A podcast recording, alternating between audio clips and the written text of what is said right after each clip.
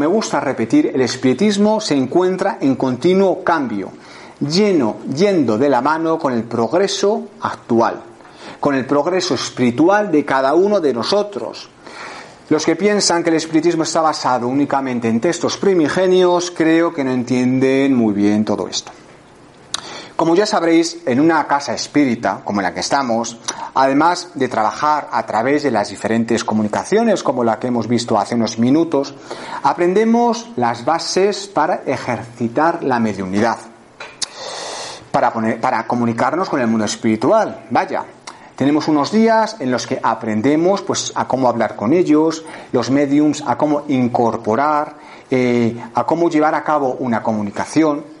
Y luego tenemos otros días en los que ya, pues si dominamos un poquito estas técnicas, cuando ya tenemos una eh, soltura en estos temas, pues ya es bien cierto que entablemos comunicaciones serias con los espíritus.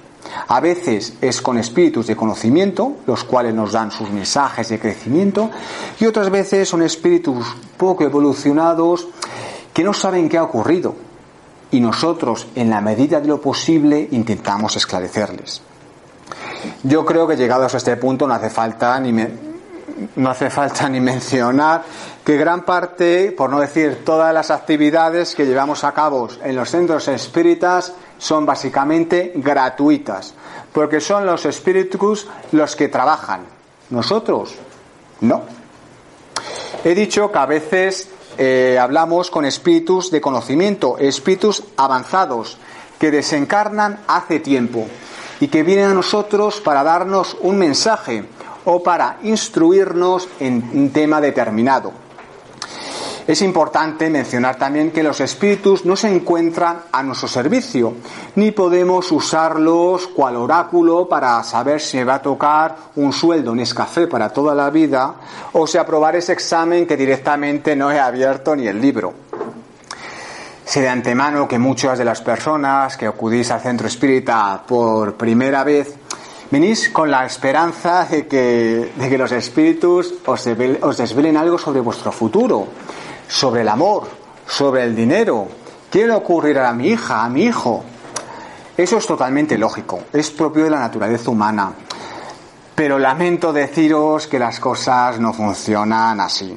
Nos dicen los espíritus, si el hombre conociera el porvenir, descuidaría el presente.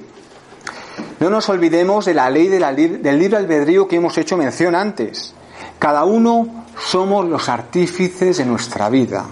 Nos equivocaremos, por supuesto, pero aprenderemos de dichos errores. Ya sabéis, el ensayo y el error. Lo que es cierto es que en ocasiones muy concretas los espíritus prevén útil el revelarnos una serie de mensajes.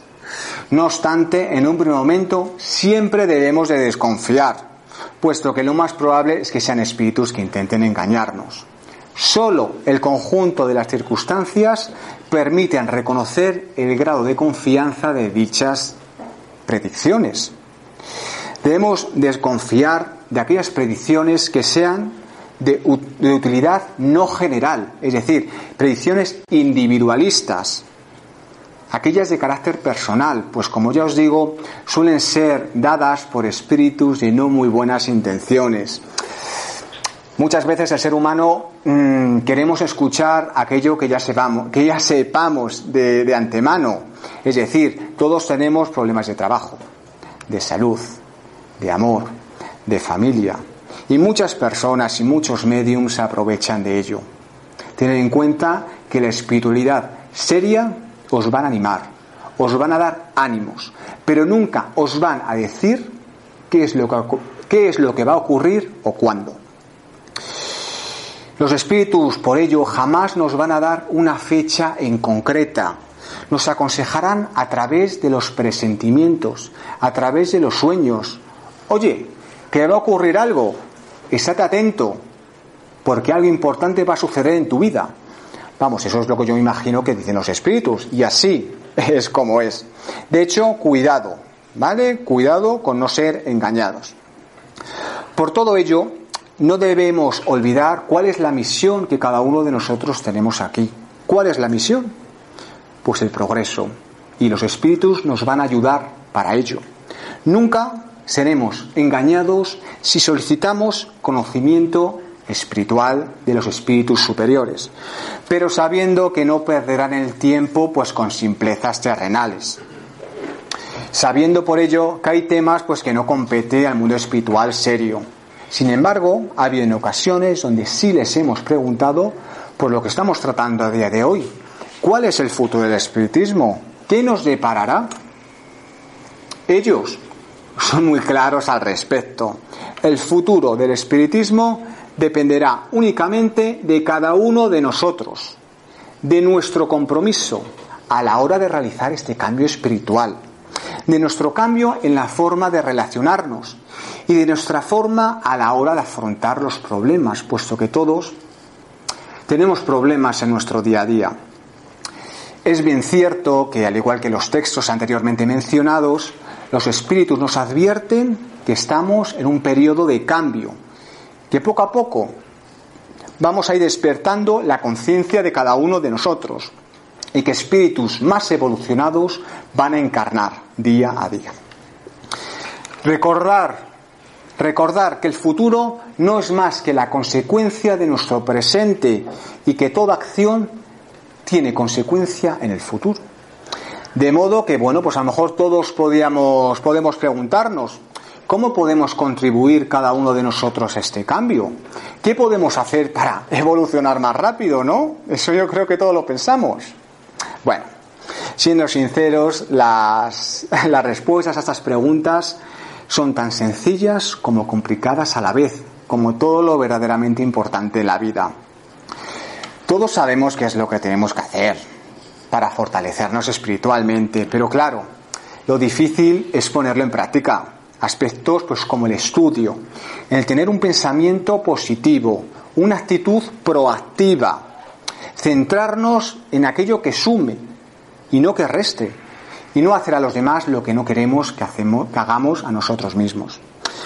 Todos ellos son pautas universales, que todas las religiones y filosofías nos lo dicen. Las hemos escuchado cientos de veces, pero ¿por qué nos cuesta tanto ponerlas en práctica? Pues muy sencillo. Pues porque somos humanos y porque aún tenemos un montón de aspectos a mejorar.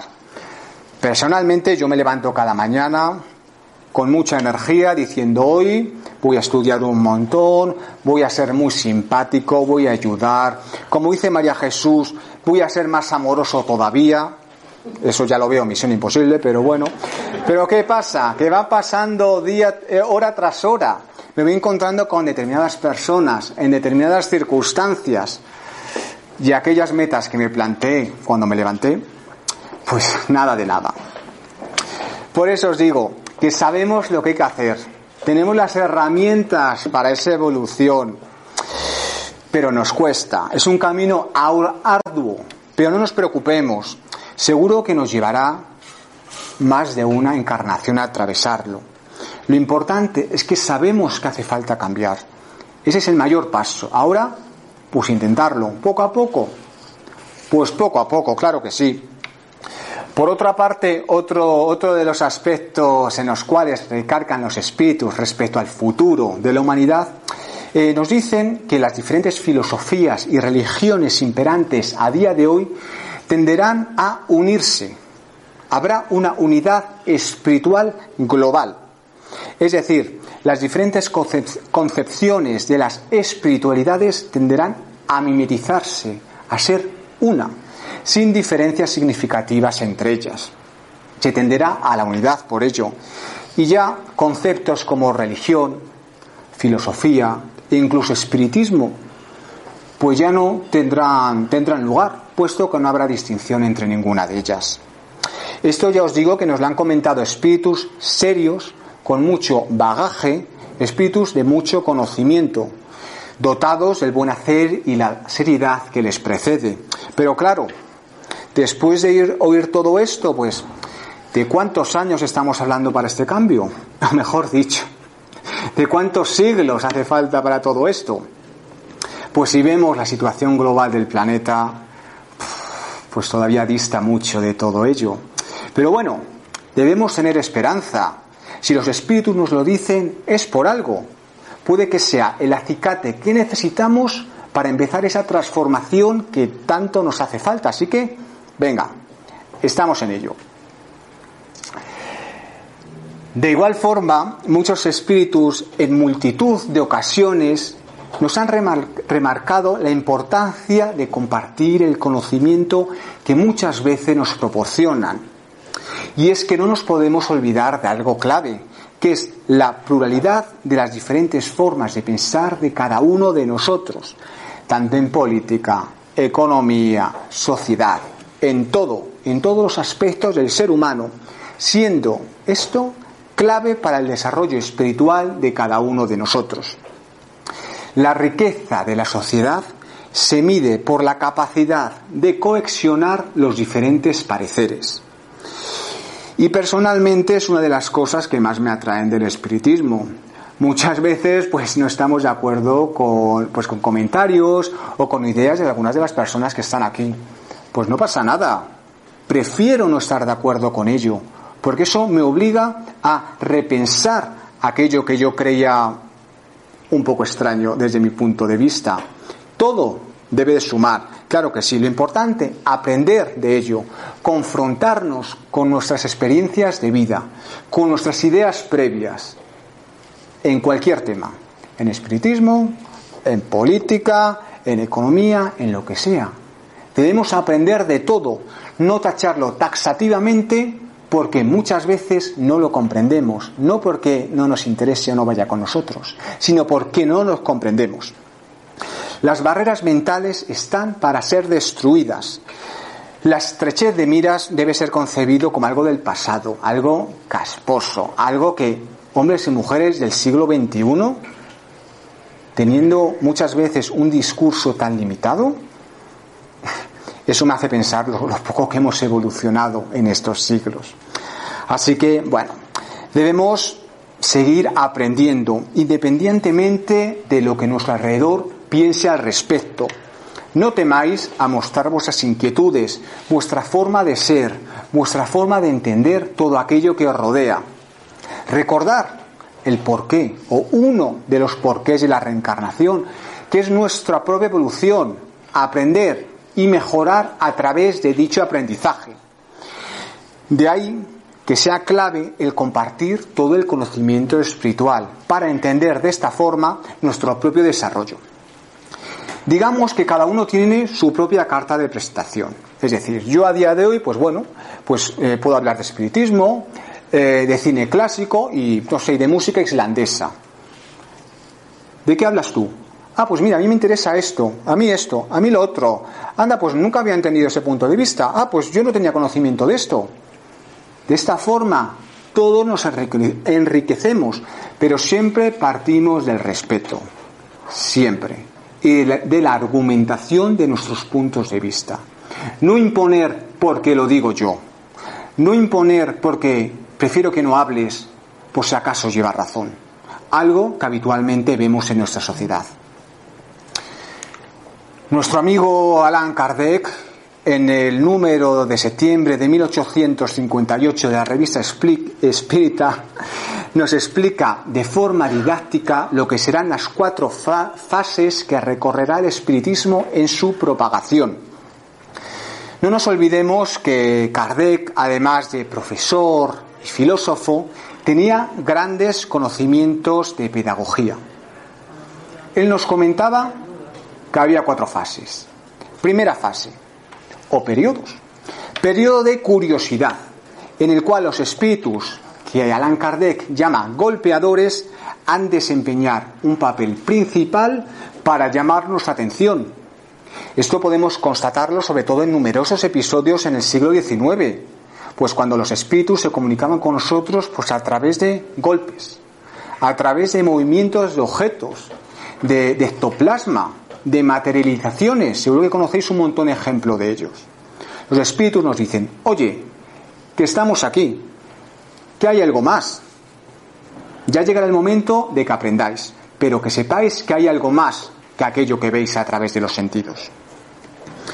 El segundo periodo es el periodo de observación, que es el cual nos encontramos a día de hoy. También podemos llamarlo periodo filosófico, donde el espiritismo empieza a profundizar, empieza a depurarse. Hoy, a día de hoy, estamos haciendo eso. Estamos asentando las bases de un nuevo conocimiento, por lo tanto debemos ser como esponjas, estudiando y confrontándolo todo con nuestro propio conocimiento personal. Recordar, nunca se debe imponer nada. Tercero, periodo de admisión, donde ya el espiritismo ha de ocupar un lugar oficial en las creencias universalmente reconocidas. Periodo en el que el ser humano ya es consciente de la importancia del espiritismo a nivel global. A este periodo todavía no hemos llegado. Llegaremos. Y por último, cuarto periodo, el de la influencia sobre el orden social. Será entonces, en este periodo, cuando la humanidad, bajo la influencia de estas ideas, entrará en un nuevo camino moral. Todo esto, como decimos, primero es de carácter individual y progresivamente se irá extendiendo. Como habéis podido comprobar, no estamos hablando de fechas en concreto, el tiempo depende única y exclusivamente de nosotros mismos, puestos que somos nosotros los artífices de nuestra propia encarnación. Depende de cada uno de nosotros, de nuestra voluntad, para que se produzca dicho cambio, ni más ni menos.